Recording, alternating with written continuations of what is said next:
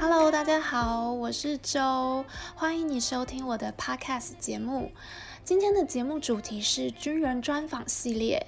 这个系列中，我会邀请一位职业军人到节目和我们聊聊他从军的原因、工作的近况、个人的兴趣、对生活的想法等等。不论你现在是一位军人、军眷，曾经当过兵的男人、女人，又或者对军人这个概念感到有点陌生的朋友们，我都邀请您花一些时间和我一起来听听今天来宾分享他的故事。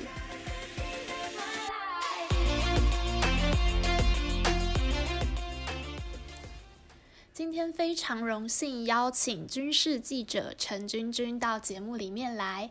他平时的任务是跑遍全台湾外离岛，记录各个单位的训练实况。另外，他也保持着让世界看见国军的精神，将平时国军的操演照片投稿到国际水准的摄影比赛中，获得佳绩，让世界看到台湾。他的热情也点燃了今年毕业的军校生。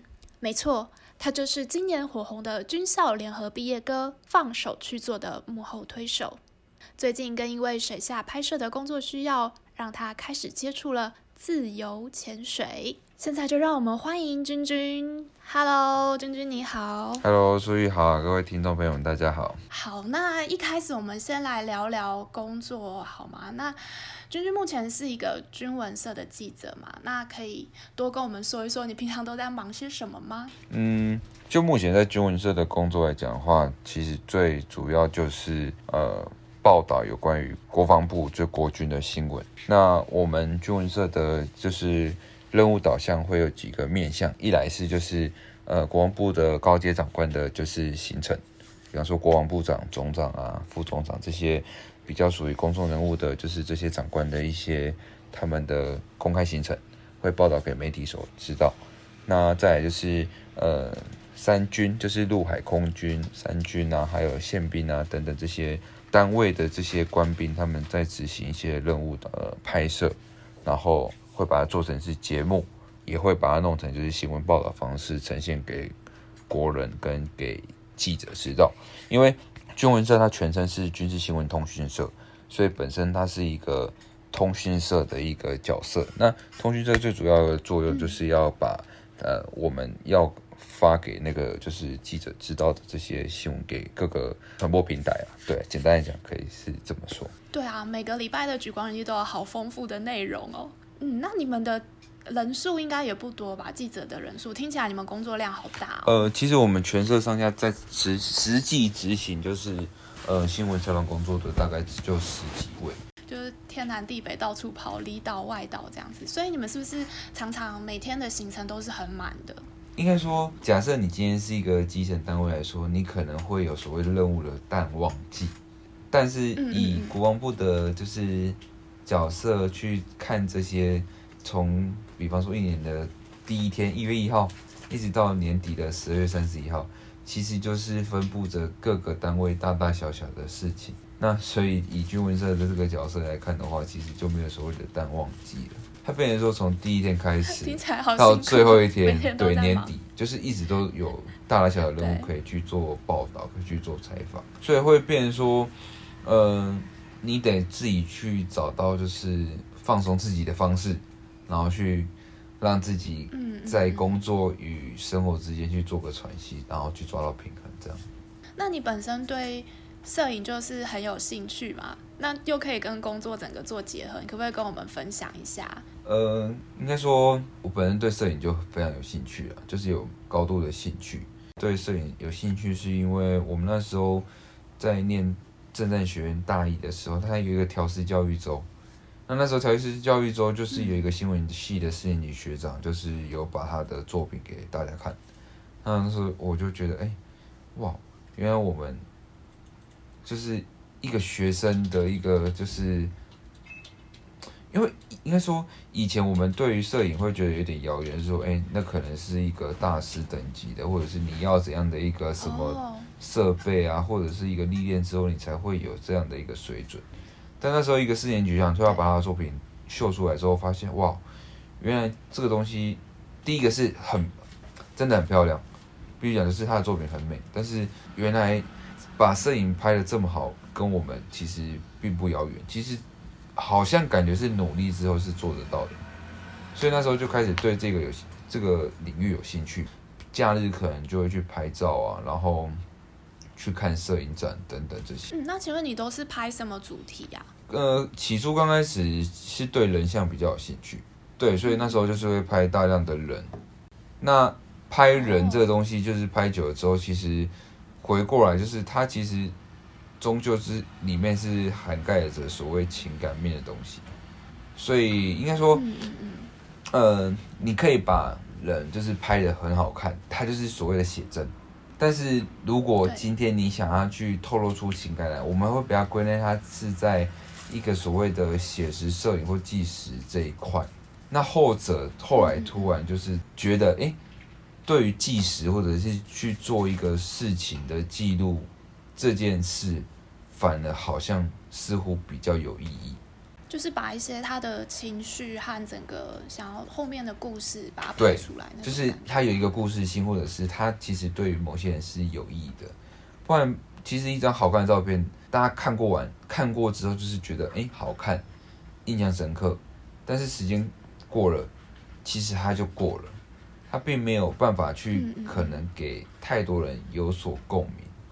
到部队服务之后，就是刚才提到，就是哎，我其实有兴趣，然后再接排长、副导长，虽然不是直接接触新闻工作之后，呃，我还是有把摄影这一块带到我单位去，因为。我觉得去帮单位的人做记录，然后去让他们看到他们，呃，他们工作的那一面，就是透过摄影这个方式来去展现给他们看。因为哦，你工作的时候是长这个样子，你在呃可能打橄榄球的时候是这样子的一个模样，然后让他们对自己好像是有信心的，然后对这个单位是有归属感的。那。这样子的一个计时工作，反而变得，哎，我好像似乎找到了我们的存在价值，跟我对于这件事情的一个摄影的意义跟定义。因为其实有时候我们在做摄影这件事情，回头一看，去整理自己的作品，你可能是想要去帮他，在做整理的时候，你想要去定义一个主题，或者定义一个什么时候，你发现你过去在拍写真，或者是拍一些水拍啊、生活杂技什么的，你根本没办法去做整理，但。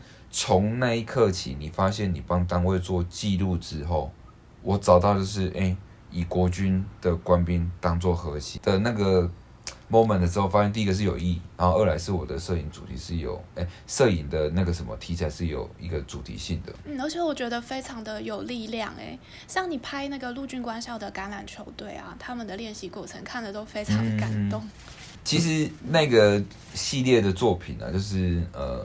其实获得蛮多人会讲，因为第一个它是陆军的军种球，然后再来，其实呃，我觉得当一个政战干部用我们文宣或新闻的这个力量去跟这些就是不管是学生也好，干部也好，就是力就是链接起来之后，其实第一个会拉近这我们所有就是这个 team 之间的一个距离，然后增加凝聚力之之外，我觉得那也是一个发挥我们就是政战干部。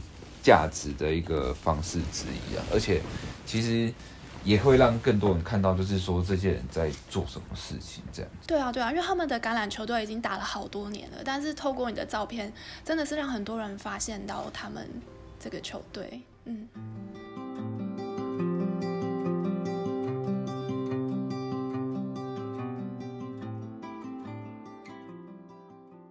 我发现军文社这几年来整个的呃品质节目品质的水准就是更就是整个又 level up，嗯，所以我很好奇是不是你们其实在呃参与这个部分有加入了很多你们的想法？呃，必须说是，当你今天呃进到就是军文社，你你变得是一个集战力的时候，你是能够去把你过去的能力就是。把它结到你未来在采访上面，就是你会有心有余去做一些新的想法，呃，业界也好，或者是以前我看电影也好，或者看一些就是网络上的短片也好，我觉得不错的一个就是表现手法，然后我把它应用到现在的节目上面，让他用一个比较说是创新的呃剪接方式或者是拍摄手法，然后去重新包装我们现在的国军的战演训啊，或者是训呃。呃，各个面向的一个就是主题这样。对啊，透过这些技巧的提升，它整个呃节目的质感就又非常的提升，往上提升 level up 这样。那我想请问一下，除了技术层面之外，关于想法上，你们有没有就是譬如给我们一个例子，就是哪一些做过的提案？我相信一定很多，对对，你有没有可以跟我们分享一下？呃，以今年来讲，我觉得我做了一个比较特别的尝试，是做那个三军六校院的毕业歌。哦，哎，这个计划是你提出来的？就是哇，太厉害了！呃，这个毕业歌这个东西，就是我觉得它特别的地方在于说，他以前从来呃，就算做过毕业歌，他其实就是呃，可能自己某个官校自己做。那这一次的这个毕业歌是连结合三军六校院，我觉得这个难度会高的点是因为超高，难度超高，对对，因为我们都分不同学校。在地理上面就很困难。没错，所以同学跟同学之间其实并不会有什么太大的就是连接性，所以这是第一个问题，就是哎，同学之间是没办法说哎，他们自己有一个共构的结构去把他们就是串联起来的，这是第一个。再就是呃，这几所学校其实老实讲，分布的位置地理位置是非常的远，所以他们如果今天要讨论什么事情，其实。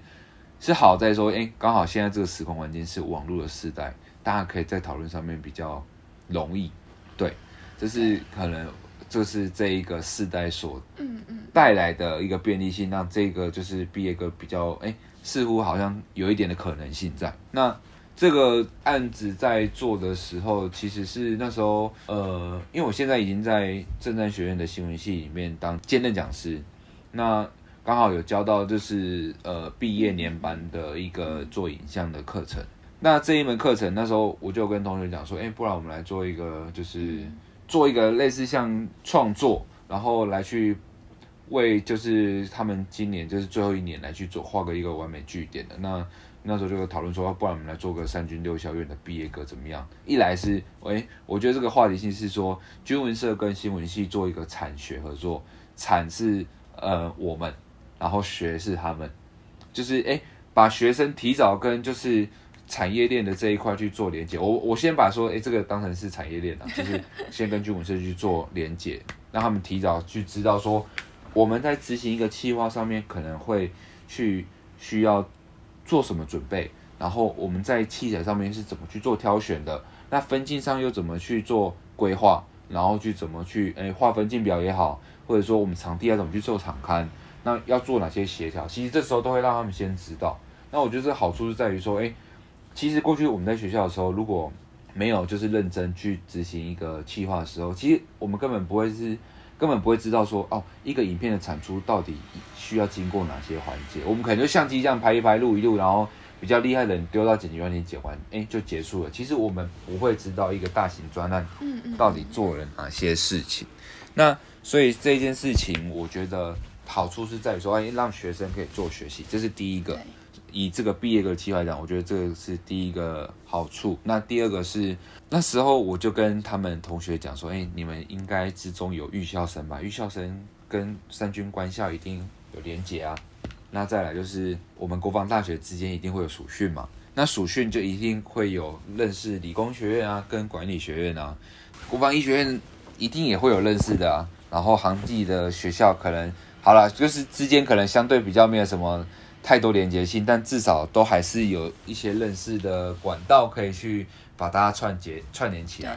所以那时候就是创了一个，哎，可能问先先请那个政治学院的同学去问说，哎，就是官校有没有兴趣做一个联合毕业歌？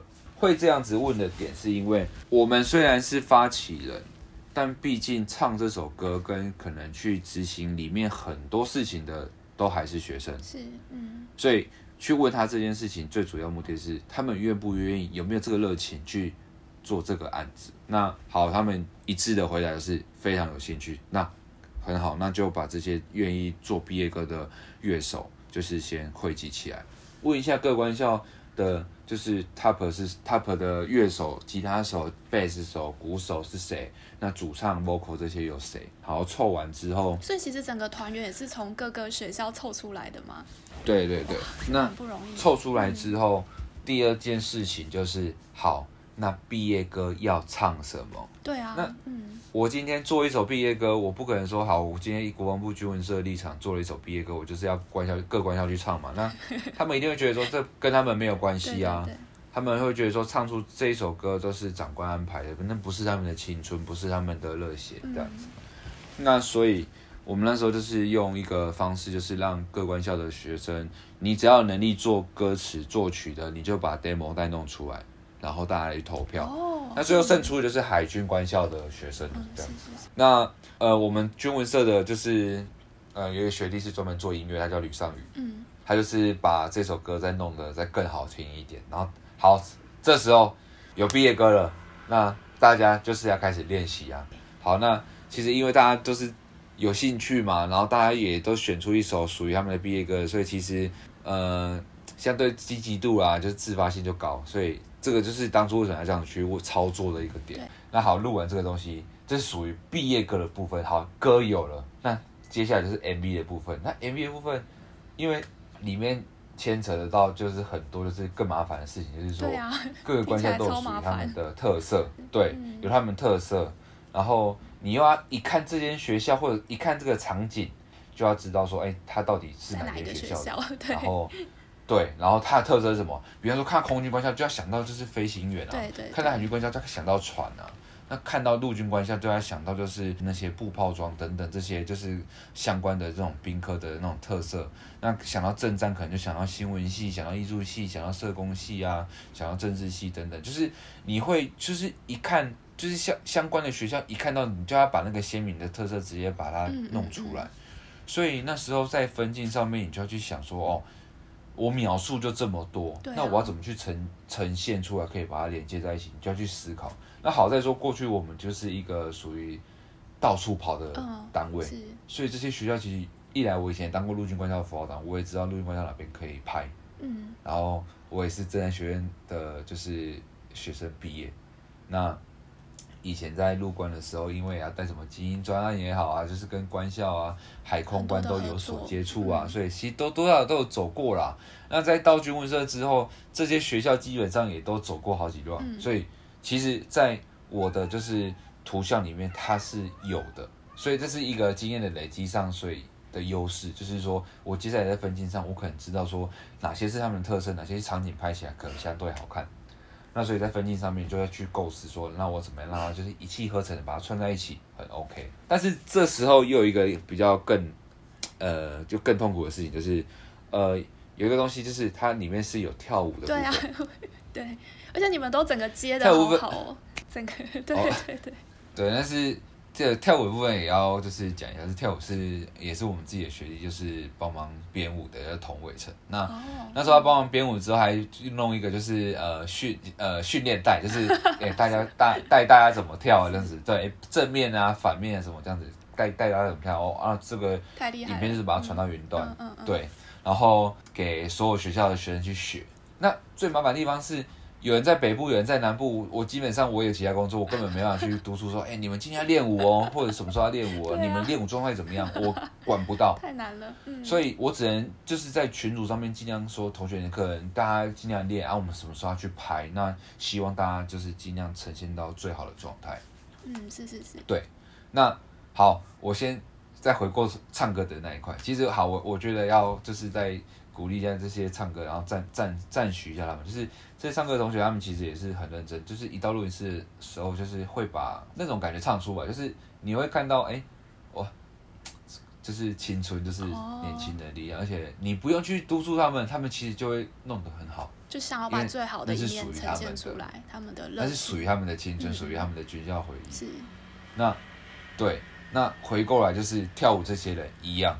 负责人就是把他们的同学带到最好，就是你根本不用去担心他们。我们到拍摄现场的时候，你只会发现每间学校都在较劲，就是你把他们的画面给另外一间学校看，另外一间学校更卖力跳给你看。而且我国防医学院的同学真的是有点让我惊艳到，就是他们的跳舞真的很专业。我本来以为他们的学科应该会比较吃重，因为。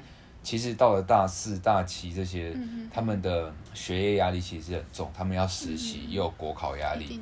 我本来以为他们可能会因为比较忙，所以跳起来可能会比较没那么的整齐，嗯，但他们却是最整齐，而且还最有顿点跟力道的一间学校。太厉害了。嗯、对，所以说其实，嗯，你在这些过程中其实哈很累，就是你要去协调很多行政事项，你可能要排除很多。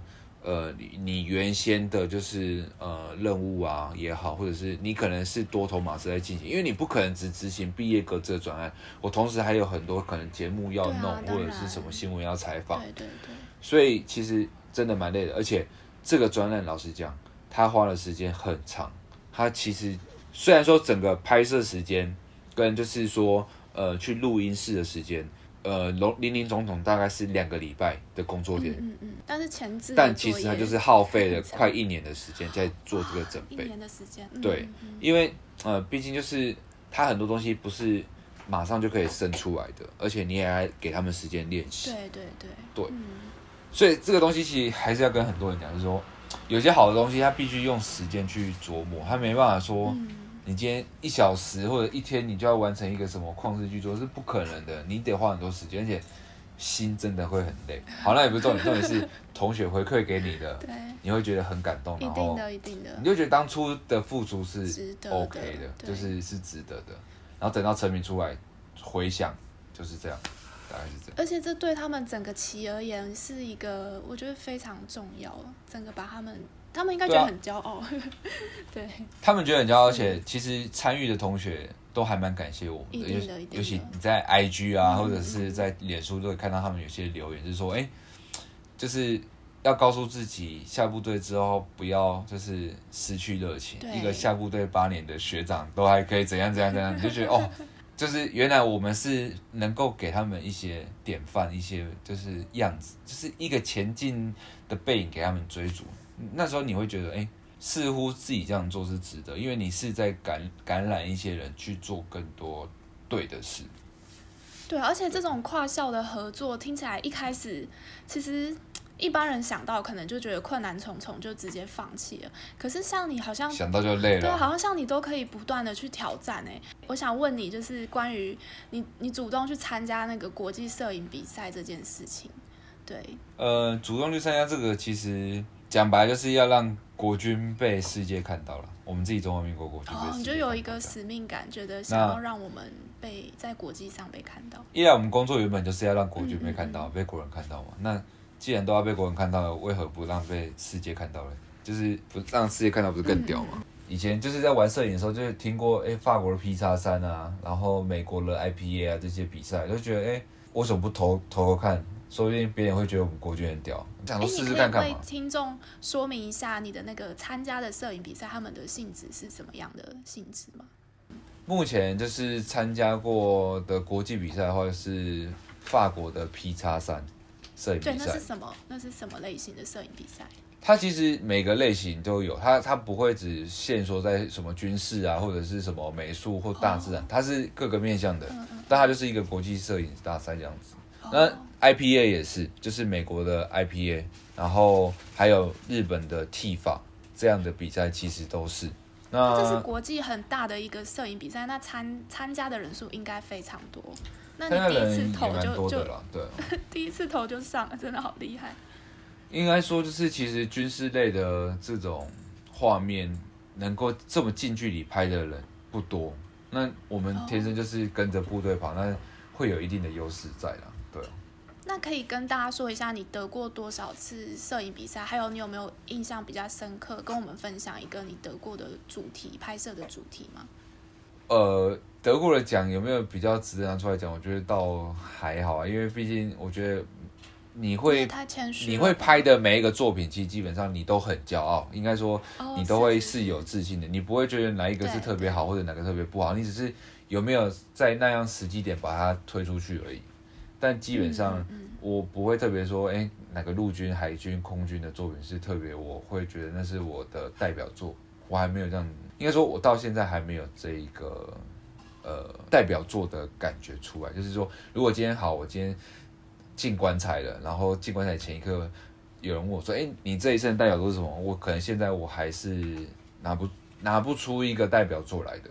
对，但是因为你觉得陆海空每一个。就是各个单位都有他们呃背后的精神跟故事，对，背后故事都很多，嗯、所以你说真的要觉得是一个非非说不可，或者是非拿出来不可的，目前我觉得还没有这样子。对，那你可以跟我们分享一下，在你到军文社担任记者几年了？呃，其实我在我们自己所谓的新闻专业单位待的时间，我目前应该是待四年。四年是包含在汉森广播电台的哦，是是是，对，这样子算在军文专业的单位里面算是比较长的吗？算是已经算是资深的吗？当然没有啊，有那种待十几年、二十几年的学长。哦、对、啊，是是是，那你这样子，可是也是每年每年看国军这么多的活动啊、演习啊等等，然后跑过外离岛，都去过很多地方了，那。而且看得出来，你有不断的参加摄影比赛嘛，就是想让更多人看到国军。那你看过我们这么多单位之后，有没有什么样对我们国军整体的感受，想要跟大家说一说的？因为原本我对国军就是蛮敬佩，但看过那么多单位之后，更想跟很多就是酸民讲，就是呃，基本上国军就是一个小型社会缩影，所以可能很多人看到的，他就是在一些做所谓打出公差的这件事情。但因为我们看到的单位稍微会比较稍微呃，可能比较专业一点，或者是也有机敏性的单位是那种不可露出的。但因为我们有这个机会去看到，所以我想跟更多听众讲，是说其实很多国军的就是单位是非常专业，然后很辛苦，而且可能是他们平常所看不到的。那这个也是为什么我要把很多单位的那种辛苦的一面把它拍好的原因，就是在这边是希望让更多人看到，去了解他，然后去认识他。然后让他们知道说，哎，国军到底一年四季都在干什么？这样真的非常有意义。嗯，那最近最近你们是又购买了水中摄影的装备，那一台应该要很贵，对不对？对，因为水下摄影装备它贵是贵在它那个防水壳，它的防水壳本身就比机身还贵。啊、像我们现在目前装的那个防水壳，它就差不多二十几万块这样。二十几万块是呃不能进水，而且要有那个压力的，是不是防压还是？对，它就是为了要去呃面对就是大海它所造成的就是水压也好什么，还有各个状态，所以它的那个壳那个防水壳其实是一个非常坚固，然后也就是造价很贵的一个壳了。不过其实老实讲，摄影装备比较高端的大概也就是这样的一个价位，像我们的那种新闻采访用的摄影机一台是两百多万，都是都有啦，就是 呃其实应该说。人家就说不要玩摄影啊，摄影是一条不归路，你只要玩了之后就是一直喷钱啊。对，因为要有专业的装备。那对哇，那除了这个装备之外，本身应该也要有很足够的条件才能拍水中摄影诶。你可不可以跟我们分享一下？对，就是要跟书宇分享的是说，就是近期我一直在玩潜水。那会玩潜水最主要原因就是因为要去执行水下摄影这件事 情。你好认真。对对对，嗯。对，因为。当你只有设备的时候，其实你只是拿着设备呃下去，但是你可能第一个你的潜水的稳定性是不够的，然后你的那个就是对于海域你是不够了解的，你对潜水的就是维安跟风险管理是不足的，那其实非常危险，因为当你这些东西不了解的时候，其实你是贸然在执行一个非常危险的动作。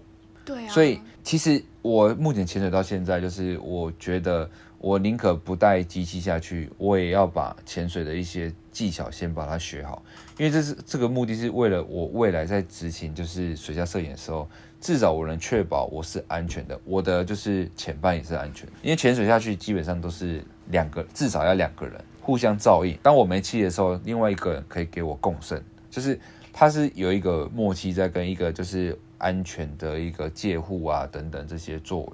哎，你刚刚有提到你没有气的时候，所以其实你们是要背那个氧气瓶下去的吗？目前应该说，如果是自己在玩那个摄影，哎，玩玩潜水这一块的话，是自由潜水跟水肺的潜水都有在玩。哦。但是如果今天是想要好好的工作，你还是得背气瓶，不然以自由潜水的那一个就是潜水的那个时间来讲的话，其实大概呃，目前我来讲啦，但是都是两分钟以内，那个根本没有好好拍啊，对吧？可是两分钟听起来也是很久，对，因为有一些听众可能对自由潜水比较没有概念，你可以跟大家说明一下，就是哦，如果说自由潜水跟水肺潜水来讲的话，一个就是有背气瓶下水，嗯、一个就是在水面上深呼吸一口气，潜下去，啊，你能潜多久就个人造化了，这样。我看过有一些在玩外面玩自由潜水，玩得好出神入化。哦，对啊，但是你看到应该是照片吧？真正很厉害的高手，他们那种潜到就是三四十米以下的那种，可能就是很深的、很深的那种。他们其实他们的世界里面只有那一根导，就是潜导绳而已。感觉真的是危蛮危险的，本身算是极限运动了。自由自由潜水算有一点归在极限运动一环里面。对那你觉得它为什么会很吸引人？很吸引人哦，我觉得现代人压力应该蛮大的，然后手机一一直被三 C 产品给抓走，然后呃，潜水其实可以摆脱这些东西，就是你那段时间就是属于完完整整是属于你自己。然后以水肺潜水来讲的话，你可以潜到一个深度去看海底的世界，那这个世界是你可能过去你根本没有看的看过的一个环境。嗯所以你会觉得，哎、欸，突然很新奇，然后你会觉得，怎么会有这么漂亮的一个就是大自然？所以那是它吸引你的一部分。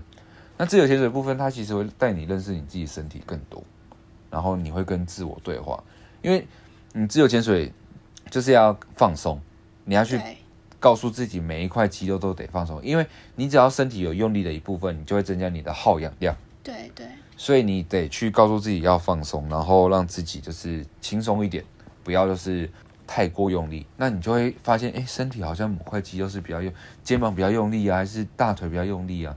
你就会告诉自己哪边要放松放松，然后对自己就会再更了解一点这样子。而且其实自由潜水跟水肺潜水的平衡耳压的方式是不一样的，一个是法恩兹，一个是所所谓的法式平压。那这个东西其实，呃，如果没有玩潜水，听众朋友可能讲的话会有点雾煞煞。不过反正就是他们的平压方式有点不同。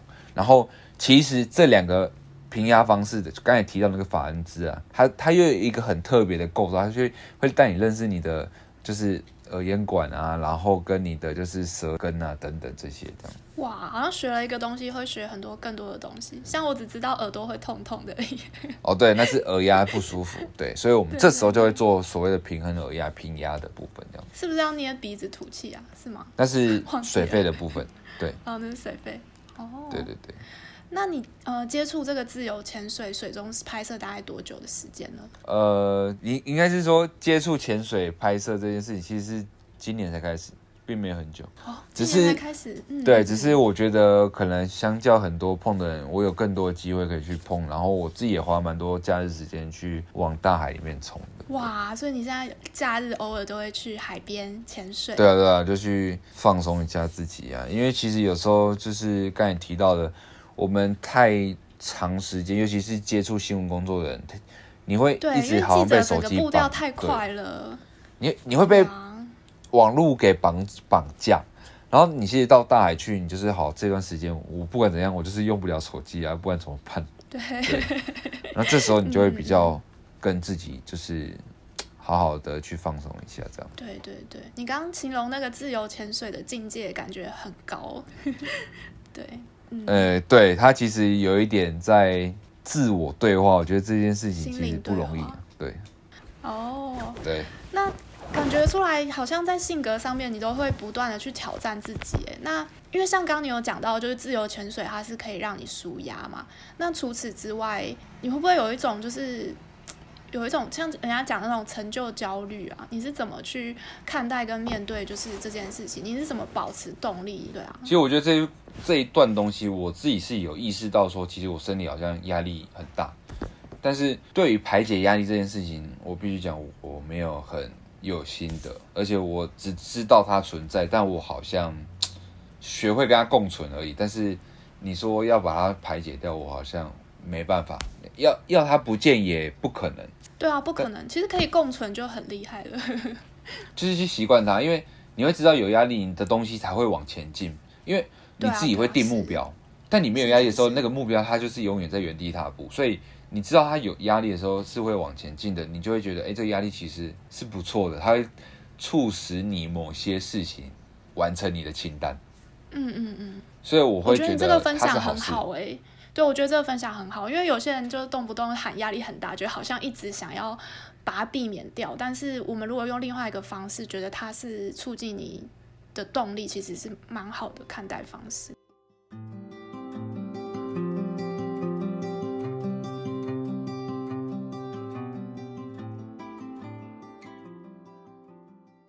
哎，那我我我觉得感受得出来，你和家人的感情是蛮好的。可不可以谈一谈？你觉得你父母有没有对你造成什么比较大的影响？如果你愿意分享的话，他们就我爸妈其实给我很大空间啊，就是不管可能以前有犯什么错啊，都会跟我小以大义，就是不会用什么。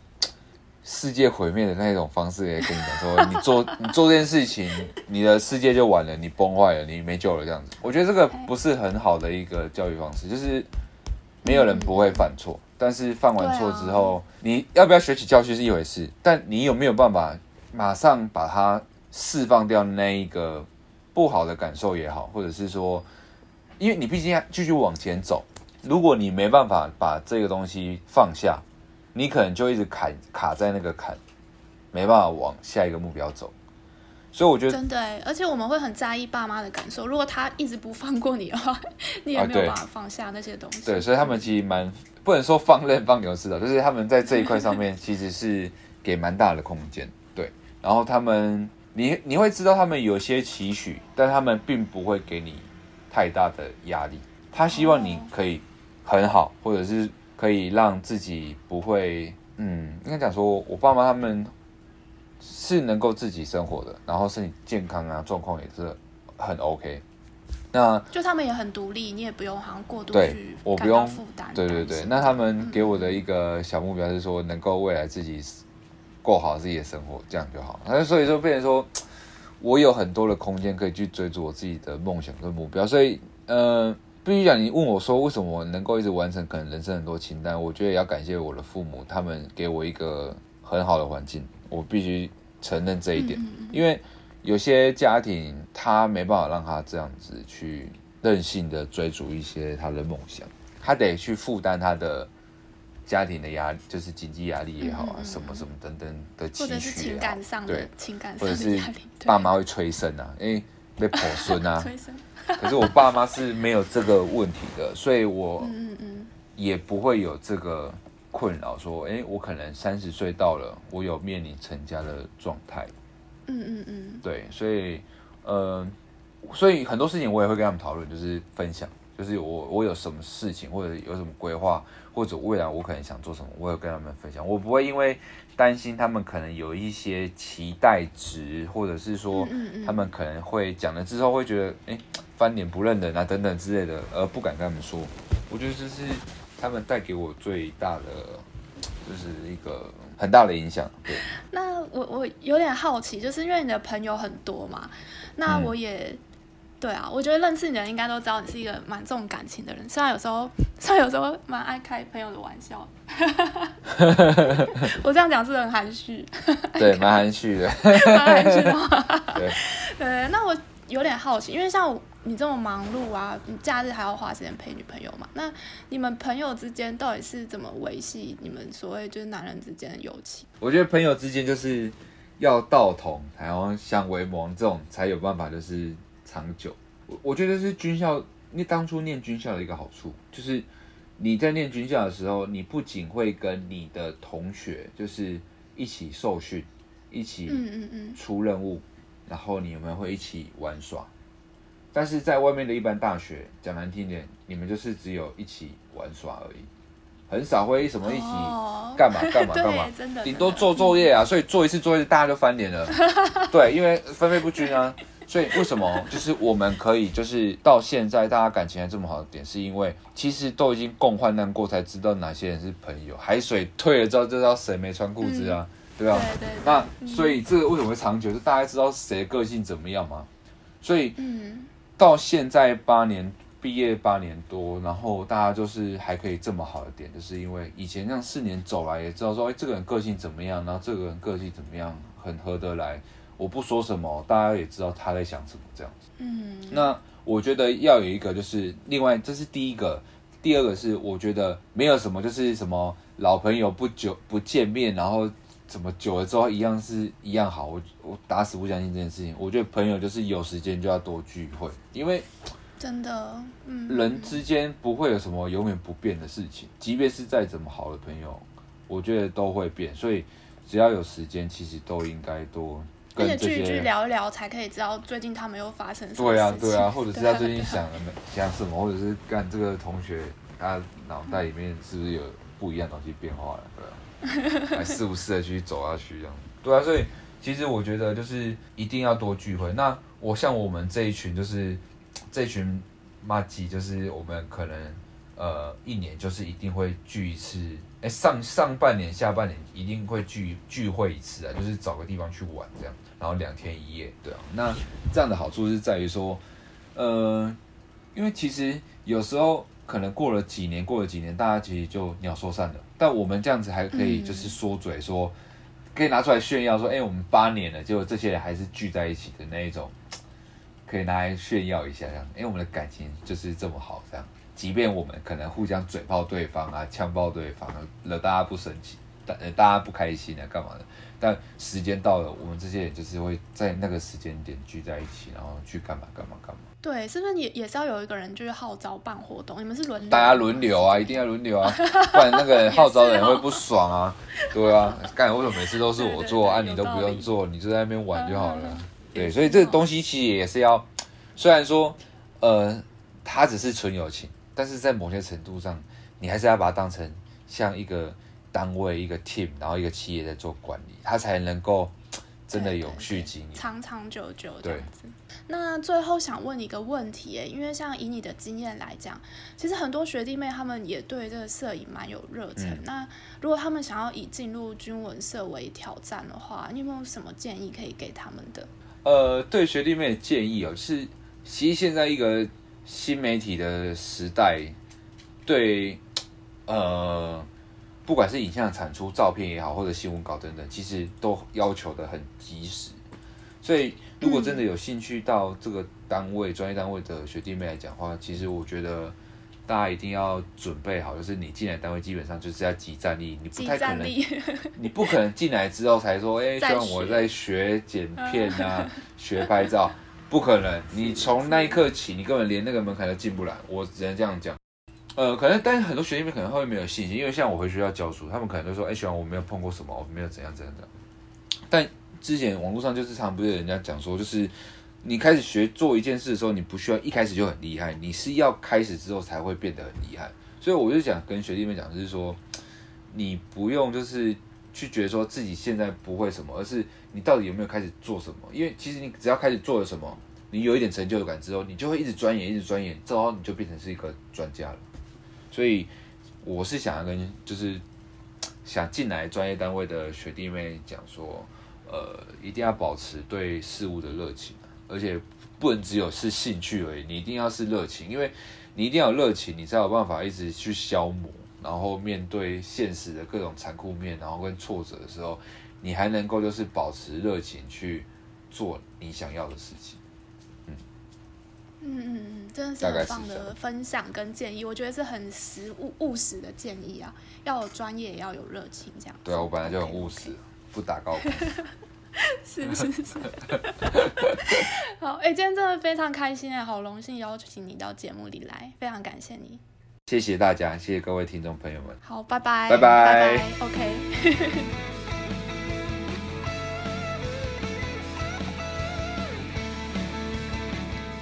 现在您听到的歌曲就是由陈军军企划，联合三军六校军校生一起创作的一百零九年毕业歌曲《放手去做》。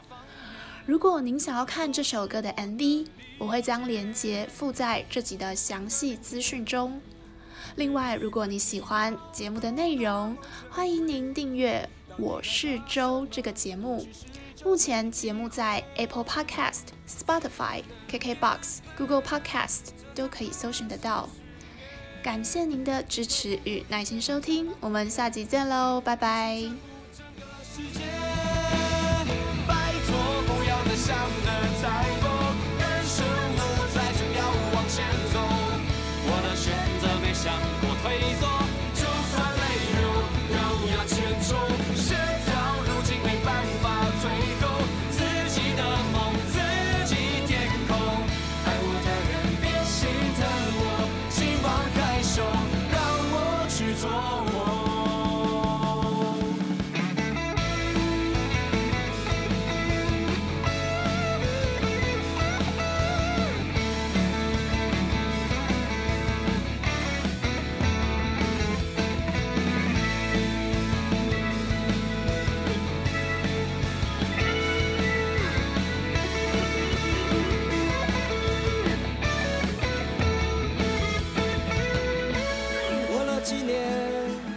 开始成长开始蜕变。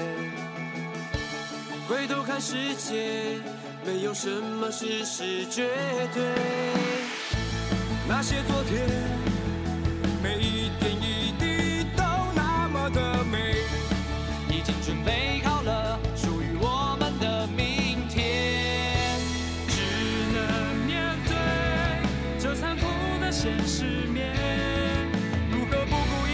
像蓝天。